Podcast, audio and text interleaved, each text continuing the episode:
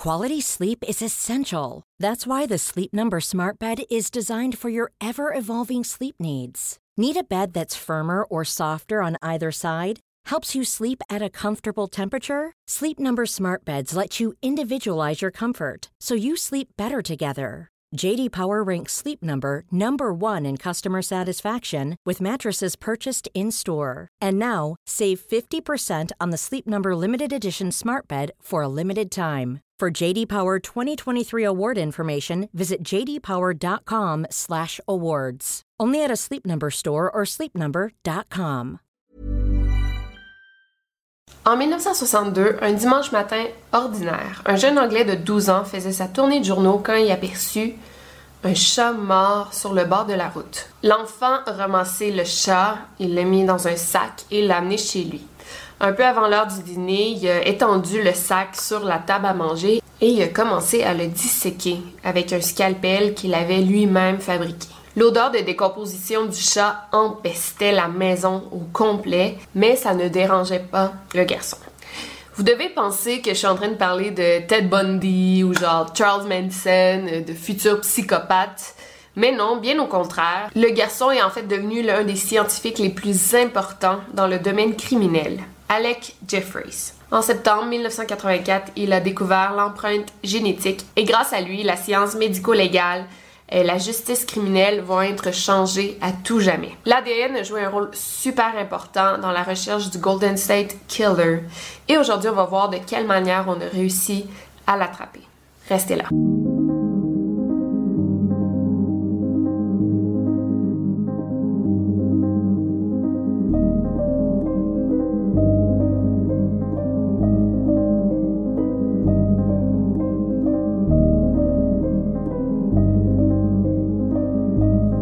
Podcast Over and Out.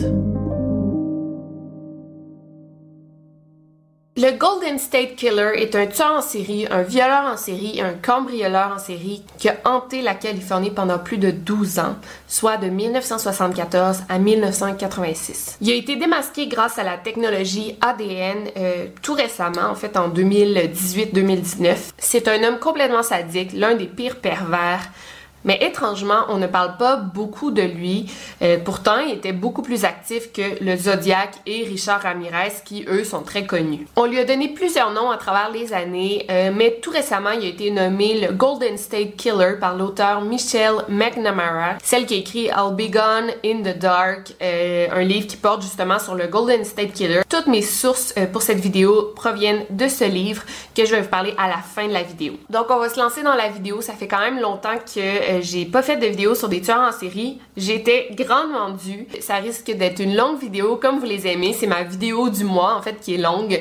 Donc euh, ben écoutez, allez vous chercher de quoi boire, quoi manger, abriez-vous avec votre couverture, avec vos animaux de compagnie et éteignez les lumières honnêtement parce que c'est une vidéo assez épeurante. Restez là.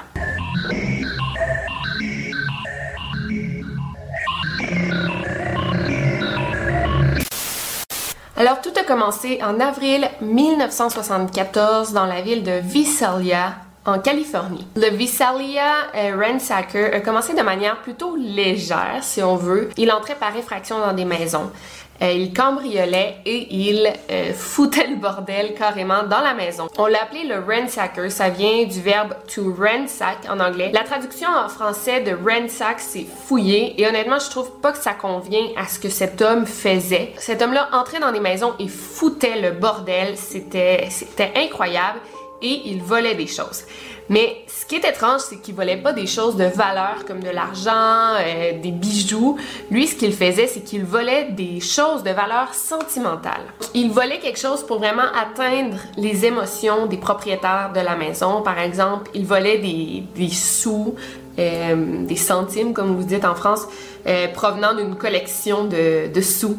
Il volait des timbres parmi une collection de timbres. il en volait deux, trois juste pour ruiner la collection. Et il volait des sous-vêtements pour femmes, des pièces d'identité, des alliances de mariage, euh, des objets d'héritage de famille, par exemple, euh, un collier qui s'est transmis de génération en génération. Il volait des, photos de famille, euh, des photos importantes, par exemple dans des cadres, une photo de mariage, mais il la prenait. Genre par exemple, il trouvait de l'argent comptant, 2 300 dollars, et il étalait les billets sur le lit, juste pour montrer au propriétaire qui ensuite revenait chez lui que c'était pas de l'argent qu'il voulait, il voulait juste comme semer la terreur dans les maisons où il entrait. Aussi, c'était pas rare qu'il détruisait des choses pour le plaisir. Par exemple, une photo de famille, ben, il, la déchirait en deux. Il prenait du jus d'orange dans le réfrigérateur et il le versait dans, dans le tiroir à chaussettes. Quand il y avait une paire de boucles d'oreilles, il en volait juste une et il laissait l'autre. Tu sais, c'est vraiment fâchant. Euh, une fois, il a pris tous les sous-vêtements d'un homme et il a fait comme une, une file de sous-vêtements, il les a mis comme à la queue leu entre la chambre et la salle de bain et il a juste comme étendu les sous-vêtements. C'est comme un enfant euh, mal élevé, il voulait juste faire du mal chez les propriétaires des maisons. Parfois, il entrait même dans plusieurs maisons en une soirée. Son maximum, c'est 12 maisons en une journée. Il a réussi à cambrioler 130 fois sur une période de 20 mois. Il a arrêté en 1975 sans jamais se faire attraper ni une fois. Il y a une fois vers la fin qu'il a failli se faire attraper, euh, soit le 10 décembre 1975. L'homme est en train de ransacker euh, à l'extérieur d'une maison et il y a un détective qui l'a vu. Et quand l'homme a vu qu'il s'était fait attraper, il s'est enfui et le détective l'a pourchassé. Le policier a tiré un coup de feu, pas pour l'atteindre, mais juste comme pour l'avertir, attention, j'ai une arme. Et là, le ransacker, il a levé les mains dans les airs, il a dit Oh God, genre, fais-moi pas mal, tu vois, j'ai les mains dans les airs, ne me fais pas mal. Finalement, il a réussi à s'enfuir. Le détective a quand même réussi à voir de quoi il avait l'air un peu. Il raconte qu'il a vraiment une baby face. Il a la peau très blanche et comme très douce, comme une peau de bébé. Il a fait un sketch de ce qu'il se rappelle. Voilà le portrait robot. Le sketch a été rendu public à Visalia et après ça, ben, le ransacker a plus jamais euh, fait de dommages dans cette ville. Explaining how he yelled for a shadowy figure to stop. That man fired back, and the bullet hit the detective's flashlight, ricocheting into his eye. I fell down. Uh, the, the impact uh, knocked me back, and uh, uh he continued to run, uh, throwing some items uh, apparently uh, taken in burglary. After that episode, the burglaries in Visalia stopped, but Bill never stopped looking. Donc, durant la même période, environ euh, en juin 1976, il y a un autre homme qui terrorisait la Californie, mais cette fois-ci à Sacramento, qui est environ à 3 heures de Visalia. Sur une période de 3 ans d'opération, il aurait violé plus de 50 femmes alors qu'elles étaient dans le confort de leur foyer. On a appelé cet homme le East Area Rapist parce que justement il était anonyme.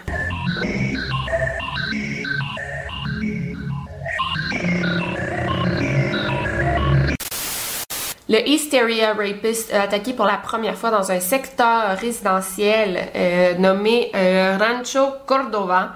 Euh, c'est son secteur préféré pour attaquer euh, dans Sacramento. Pour vous donner une petite idée, de juin à novembre 1976, il a fait 9 attaques à Sacramento et 4 euh, de ces viols ont eu lieu à Rancho Cordova. Évidemment, comme vous pouvez le constater, ben, ces deux hommes étaient en fait la même personne parce que ben, j'ai mis dans les mêmes vidéos. Donc le Visalia Ransacker et le East Area Rapist, c'est le même homme, mais à l'époque, les policiers savaient pas parce que ben, c'est deux régions différentes et c'est deux corps de police différents aussi. Fait que oui, ils communiquent entre eux, mais à quel point?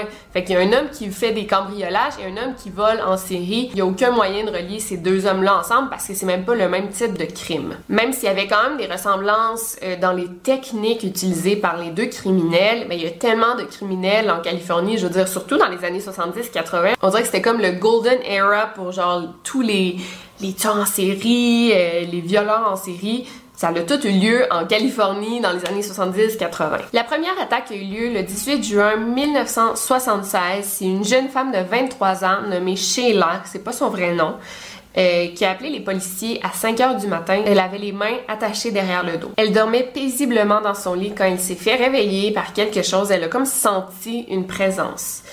Et c'est là qu'elle a vu un homme habillé dans des vêtements sombres, qui portait un masque de ski et il était dans son cadre de porte. Ça l'a étonné parce que qui porte un masque de ski en plein mois de juin? L'homme mesurait environ 1m80 et avait la peau très pâle. Et ce qui lui a fait très peur, c'est que l'homme euh, portait un masque de ski et du genre à partir de la, taille, il n'y avait pas de pantalon. Et donc il était nu et en érection. Il s'est approché d'elle et il a dit Si tu bouges ou tu fais un son, je vais te poignarder avec ce couteau. Il a attaché les mains de Sheila derrière son dos. Ensuite, il s'est enduit euh, d'huile de bébé pour violer Sheila. Après le viol, il a retiré ses gants et il s'est enfui. Le Hysteria Rapist était très très méthodiste. Euh, plusieurs mois avant le viol, Sheila recevait des appels anonymes et quand il répondait, la personne au bout du fil raccrochait. Euh, c'était probablement le Hysteria Rapist qui appelait comme plusieurs mois avant pour bien connaître l'horaire de Sheila. En avril, donc deux mois avant, elle sentait qu'elle était suivie et elle avait raison, en fait, il la suivait depuis plusieurs mois. Durant l'attaque, euh, son fils était dans son lit, mais il s'est endormi, donc il a comme pas rien vu aller. Ben, on croit, je trouve ça quasiment impossible, mais bon. Quand l'attaqueur est parti, le petit gars, il a dit Maman, le docteur est parti. Parce qu'il avait vu sa mère avec comme une serviette dans la bouche et il pensait que c'était un bandage, puis il a comme pensé que c'était le docteur.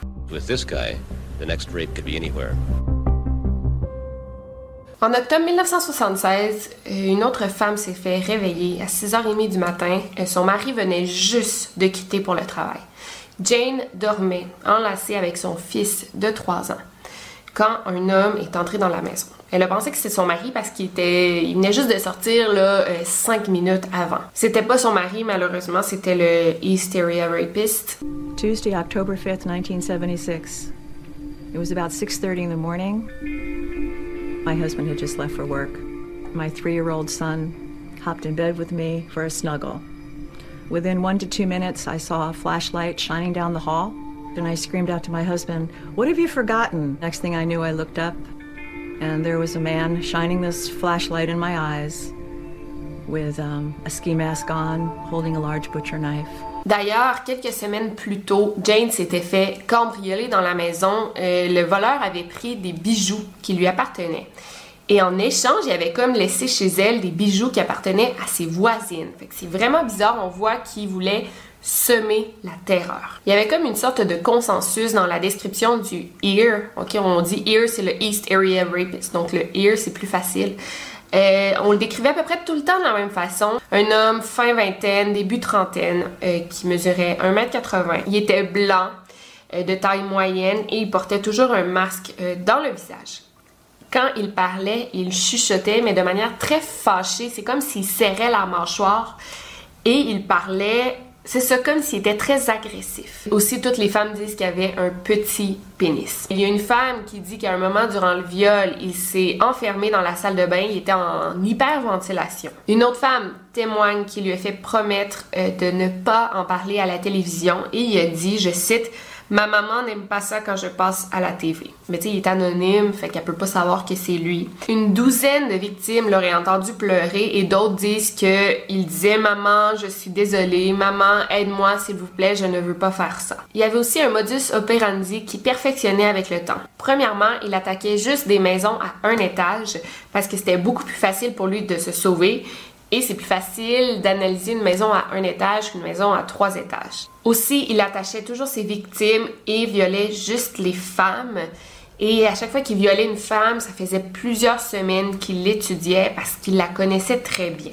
Par exemple, quand Jeanne a été violée, l'homme lui a dit euh, Je fais ça aussi bien que le capitaine parce que son mari était capitaine dans les forces de l'air. Ensuite, ben, comme je vous ai dit, il analysait beaucoup ses victimes, donc il appelait plusieurs semaines avant les attaques et raccrochait. Et aussi, il faisait jamais de mal aux enfants et allait les enfermer dans leur chambre durant le viol. Il connaissait parfaitement le layout de la maison parce qu'il rentrait par effraction plusieurs semaines avant de commettre le viol. Il allait étudier la disposition de la maison, mais aussi il faisait d'autres choses. Par exemple, s'il y avait des fusils dans la maison, il allait vider les balles dans les armes. Il allait déverrouiller les fenêtres pour pouvoir entrer plus facilement.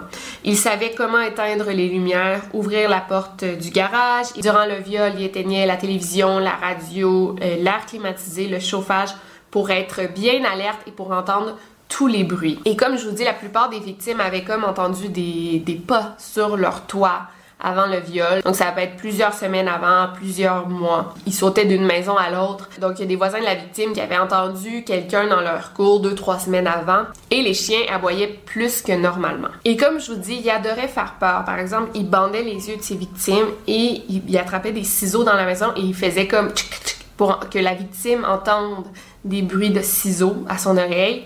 Il disait si tu bouges, je vais te couper un orteil. Aussi, euh, après le viol, la victime avait les yeux bandés et là, il se posait près d'elle sans bouger, sans faire de son, comme pour lui faire croire qu'il avait quitté les lieux. Donc là, après 20, 30 minutes, une heure, la victime commençait à se relaxer et à essayer de se libérer. Et là, le ear disait Hey, bouge pas, je suis encore là. Donc, c'est un malade mental, vraiment. Même que parfois, durant le viol, il prenait une pause, il allait à la cuisine et mangeait ce qu'il y avait dans le frigo, de la dinde, des biscuits Ritz, c'est souvent ça qu'il choisissait, puis il revenait continuer son viol. The whole time he'd been threatening me, he'd been saying, Do you want to die? And I answered him very clearly, saying, I don't care. He said, I'm going to kill you. And you told the serial rapist, I don't care. I knew by telling him this, he most likely would leave sooner than later. He wasn't getting what he wanted. He wanted fear. He wanted to see fear in me. Après une période de temps, il commençait à avoir plus confiance en lui et attaquait maintenant des couples. Donc, il attachait l'homme et ce qu'il faisait souvent, c'est qu'il posait de la vaisselle sur son dos. Par exemple, une petite assiette avec euh, une tasse par-dessus et une cuillère, par exemple. Donc, il mettait ça sur le dos de l'homme. Donc, le ear amenait la femme dans une autre pièce pour la violer. Et si l'homme essayait de se libérer, ben, le ear, il l'entendait tout de suite parce que la vaisselle faisait du bruit. C'était vraiment effrayant pour la communauté de Sacramento. Le 18 octobre, en 24 heures, euh, le Ear a attaqué deux maisons. Il voulait vraiment qu'on parle de lui. Et ça a fonctionné parce que dès le lendemain de cette journée où il a fait deux viols, euh, en première page du journal, il est écrit une chasse à l'homme pour le suspect dans huit viols. Il était activement recherché par la police. Et les policiers, c'était comme une obsession pour eux, là. Ils ont tout fait pour le retrouver. Et dans le livre de Michelle McNamara, vous en reviendrez pas, il y a des policiers qui ont perdu leur famille parce qu'ils étaient tellement obsédés par cette histoire-là. Ici, c'est incroyable le travail qu'ils ont fait.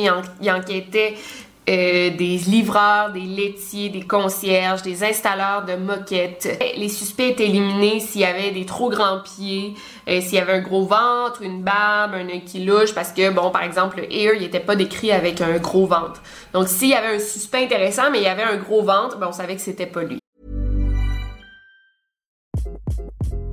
Hi, this is Craig Robinson from Ways to Win, and support for this podcast comes from Invesco QQQ. the official ETF of the NCAA. The future isn't scary. Not realizing its potential, however, could be. Just like on the recruiting trail, I've seen potential come in many forms as a coach. Learn more at Invesco.com slash QQQ. Let's rethink possibility. Investco Distributors, Inc. Quality sleep is essential. That's why the Sleep Number Smart Bed is designed for your ever-evolving sleep needs. Need a bed that's firmer or softer on either side? Helps you sleep at a comfortable temperature? Sleep Number Smart Beds let you individualize your comfort so you sleep better together. JD Power ranks Sleep Number number 1 in customer satisfaction with mattresses purchased in-store. And now, save 50% on the Sleep Number limited edition Smart Bed for a limited time. For JD Power 2023 award information, visit jdpower.com/awards. Only at a Sleep Number store or sleepnumber.com. Par exemple, une femme était persuadée que son beau-frère était le hysteria rapist et elle a raconté aux policiers qu'une fois, ils s'étaient tous baignés ensemble avec son mari, son beau-frère et ils étaient nus. Et les policiers lui ont demandé est-ce que son pénis était gros? Elle a dit oui, donc il a été automatiquement euh, éliminé comme suspect. Et surtout, les policiers, ce qu'ils voulaient, c'était l'ADN du ear. Ils ont même utilisé une nouvelle technique qui ont comme prélevé les cellules mortes sur la peau d'une victime pour voir s'il n'y avait pas comme un autre ADN dans ces cellules mortes de peau.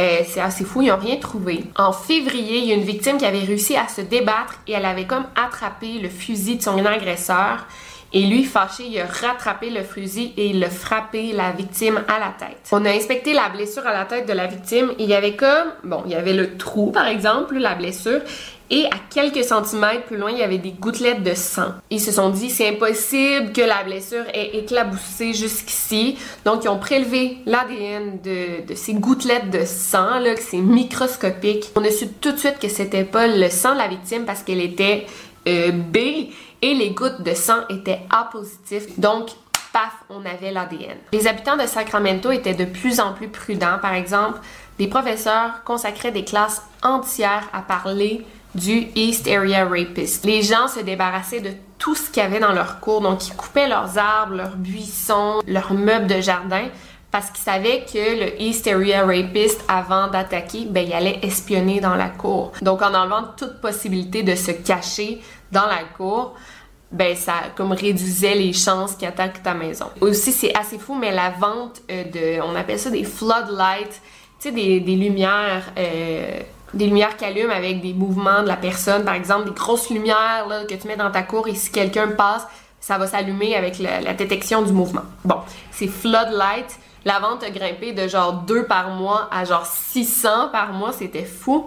Et même qu'il y a des familles qui euh, dormaient chacun leur tour. Par exemple, le père dormait 3 heures pendant que la mère surveillait et vice-versa. If you are going to defend yourself, you must injure your attacker. Concern over rape is mounting in this community. I live alone and I would like to learn how to protect myself. I imagine a lot of women in the area are scared and are nervous. Terror gripping the city.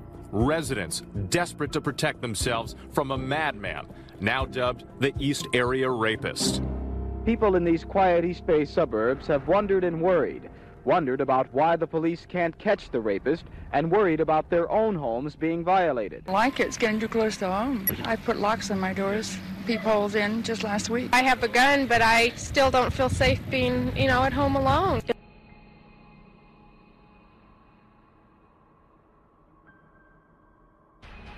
En mai 1977, euh, le EAR euh, arrêté pendant trois mois et genre ça y est, tout le monde pensait qu'il avait finalement terminé de les terroriser. Mais il a recommencé à San Joaquin County après trois mois d'arrêt et ensuite il est retourné à Sacramento pour continuer les attaques en 1978. Après ça, il a bougé à Contra Costa County pour continuer les viols jusqu'en juillet 1979. On pense qu'il a quitté Sacramento parce qu'en avril 1978, il y a un sketch très ressemblant qui a été publié partout dans les médias. Le 2 février 1978, euh, à Rancho Cordova, il y a un couple qui marchait leur chien, c'était euh, Brian et Cathy McGiory.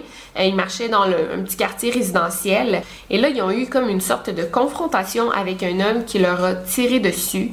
Et il s'est ensuite enfui en courant. Encore aujourd'hui, on n'est pas sûr que c'est le Hysteria Rapist qui les a tués mais c'est très possible parce qu'il adorait euh, opérer à Rancho Cordova. Mais aussi le sketch euh, du suspect dans les meurtres du couple Maggiore ressemblait vraiment à celui du Hysteria Rapist, donc on pense vraiment que c'est la même personne.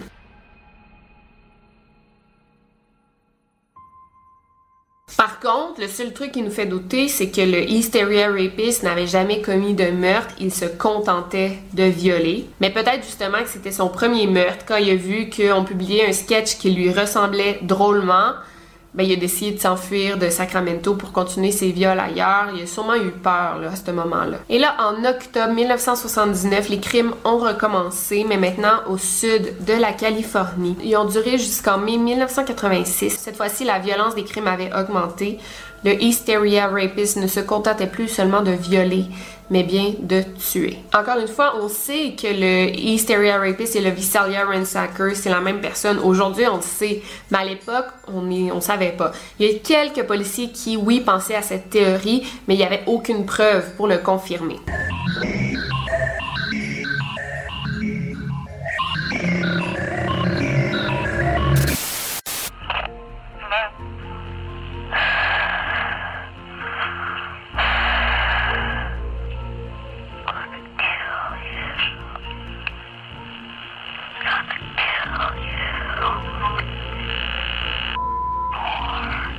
Le lundi matin, 7 juillet 1981, à Goleta, en Californie, il y a un vendeur de maison qui entre dans sa maison pour préparer la visite pour ses futurs clients. En pénétrant dans la chambre des maîtres, c'est là qu'il fait la macabre découverte. Un homme et une femme avaient été assassinés, il y avait du sang partout sur le lit.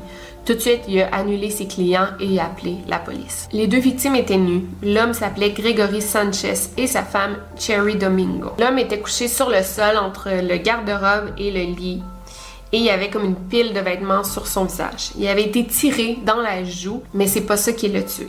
Ce qui l'a tué, c'est les 24 coups à la tête qu'il a reçus. Cherry Domingo avait le visage contre le sol et elle était dans une mare de sang. Elle aussi avait été frappée à la tête, probablement avec le même instrument que son mari. On pense que l'attaque a eu lieu à 2h15 du matin parce que à cette heure-là, euh, tous les voisins ont entendu des chiens aboyer très fortement. On a aussi découvert que la petite fenêtre dans la salle de bain était ouverte et que le moustiquaire avait été retiré. Le meurtre de Sanchez et Domingo n'étaient pas les seuls meurtres qui avaient eu lieu récemment. Le 1er octobre 1979, aussi à Goleta, un couple s'était fait réveiller par un homme avec une lampe de poche qui menaçait avec un couteau. Heureusement, la femme a réussi à s'enfuir. Elle est allée cogner chez son voisin, qui est un agent du FBI, genre la chance. Là, le voisin est arrivé à la maison en courant.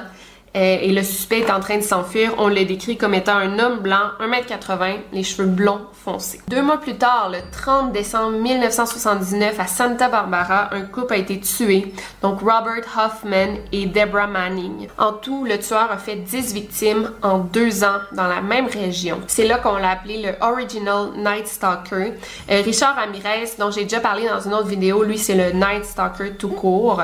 Mais même moi, je m'étais trompée, j'ai mis dans le thumbnail genre Original Original Night Stalker, mais non, c'était celui-ci, cet homme-là, c'est le Original Night Stalker. Les couples qui ont été tués se ressemblaient pas mal. Euh, les trois couples étaient des gens non mariés qui habitaient ensemble. Au départ, on a pensé, ok, c'est peut-être un freak religieux qui veut comme les punir de vivre dans le péché, mais on a bien vite laissé cette idée de côté.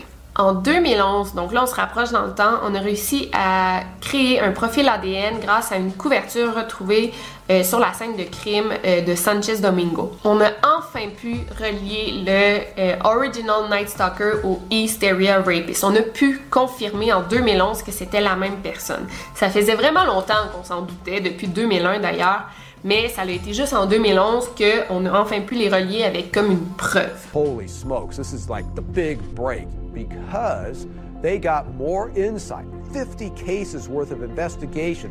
Now they know the rapist and the killer are one man. A 10 year crime spree spanning 500 miles. At least 12 murders and 50 rapes, investigators say. Comme je vous dis, depuis 2001, on s'en doutait, mais on n'avait pas de preuves. Mais le 6 avril 2001, euh, deux jours après avoir euh, annoncé publiquement dans les médias qu'on pensait que c'était la même personne, encore là sans preuve, ben, il y a une femme dans la soixantaine qui a reçu un appel. Dès qu'elle a répondu, au bout du fil, elle a reconnu sa voix. La personne au bout du fil a dit Tu te souviens de la fois où on a joué ensemble Elle, elle avait été une victime du East Area Rapist il y a 30 ans et genre 30 ans plus tard, il continuait à la hanter. Et ça, c'était pas la première fois qu'il faisait ça. Il prenait un plaisir fou à appeler ses victimes pour leur faire peur. Donc Michelle McNamara, elle, en écrivant son livre, elle a donné le nom de Golden State Killer au Visalia, Ransacker, Hysteria Rapist et Original Night Stalker parce que c'était plus facile comme ça. Les trois noms, c'était la même personne. Mais là, de donner tout le temps des noms différents, ça devient compliqué. Donc c'est elle qui a donné le nom de Golden State Killer et ensuite les policiers ont utilisé ce nom-là.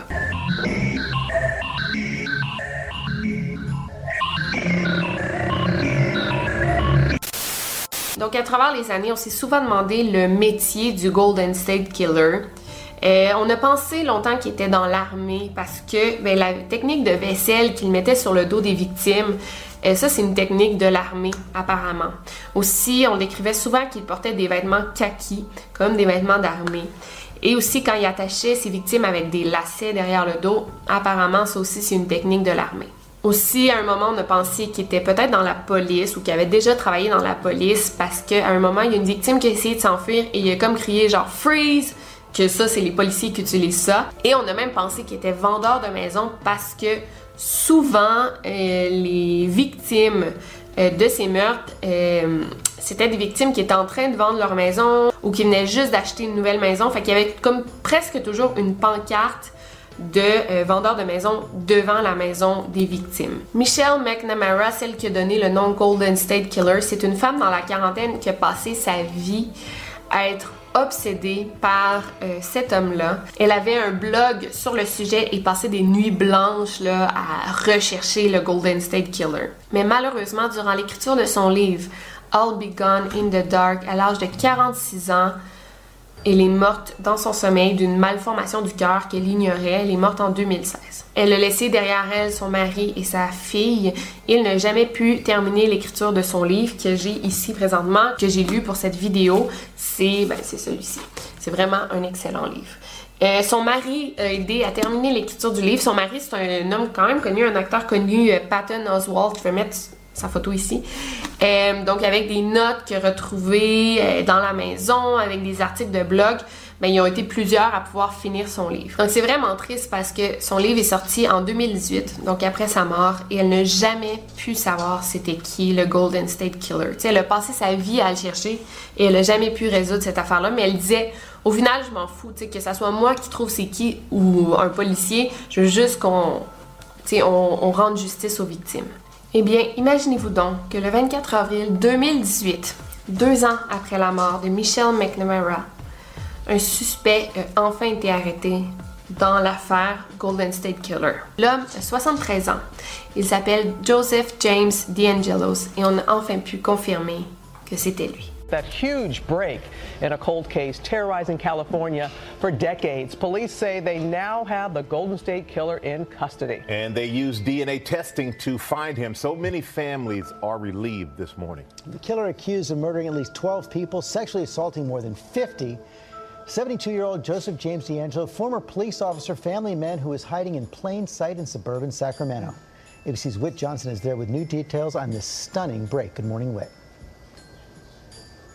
George, good morning to you. Absolute shock in this quiet community that the man who terrorized California may have been living right here. The Golden State Killer vanished in the 80s, gone for decades, until investigators say a key piece of DNA evidence connected the dots just days ago. Donc en fait, comment ça a fonctionné, c'est que le détective qui, qui, suit cette affaire depuis le début, Paul Holes, euh, qui a publié le profil ADN du Golden State Killer sur le site euh, GED Match. Et en publiant son ADN, le site a identifié 10 à 20 membres de la famille du Golden State Killer. Tu sais, c'est pas des, frères et sœurs, non, c'est des personnes qui partageaient comme le même arrière, arrière, arrière grand-père. ok? Fait que c'est pas vraiment facile, mais il y avait le même profil ADN. Et finalement, on a pu identifier un homme qui pourrait très très bien être le Golden State Killer grâce à son apparence physique, à son emploi et tout ça. Le 18 avril 2018, on a enfin pu comme prélever un ADN dans la portière de la voiture du fameux euh, D'Angelos et on grâce à l'ADN de sa voiture avec l'ADN du Golden State Killer, on a enfin pu faire un match et savoir que c'était la même personne. L'homme était responsable de 50 viols et 8 meurtres au premier degré. Malheureusement, on n'a pas pu l'arrêter pour les cambriolages, les vols, parce que à cause du status of limitation, parce que ça faisait trop longtemps et comme la date avait expiré pour l'arrêter pour les vols, mais peu importe, là, on l'a arrêté pour le plus important selon moi, les viols et les meurtres. Comme on le pensait, euh, D'Angelo, c'était un ancien policier de la Californie. Euh, il a servi 22 ans durant la guerre au Vietnam, donc il était aussi soldat. Euh, il a étudié la justice criminelle à l'université de Sacramento et a même poursuivi des études supérieures. Donc c'est vraiment pas un deux de pique, il savait ce qu'il faisait. Il était marié, il a eu trois enfants et s'est divorcé. C'est assez incroyable que genre 30 ans plus tard, à cause de l'ADN, on ait pu découvrir c'était qui ce fameux homme qui a hanté la Californie au complet pendant 20 ans. Il y a certaines personnes qui se sont plaintes de la manière qui a été arrêté, que c'était pas éthique. Par exemple, les sites comme GED Match, 23andMe euh, ou My Ancestry sont de plus en plus populaires. Donc, comme vous savez, j'en ai parlé dans une autre vidéo, mais tu sais, les gens font comme des swabs, ils mettent un Q-tip dans leur bouche et ils envoient ça à ces sites-là pour découvrir un peu leurs racines, c'est qui leurs ancêtres, euh, ça te donne un, profil aussi euh, médical, un petit peu. Ça te dit si tu as des chances d'avoir de l'Alzheimer, du cancer, bon. Donc, il y a présentement 2,5 millions de personnes qui ont soumis leur ADN à ces sites-là. C'est vraiment pratique mais les policiers sont pas supposés se servir de ces sites-là à cause de,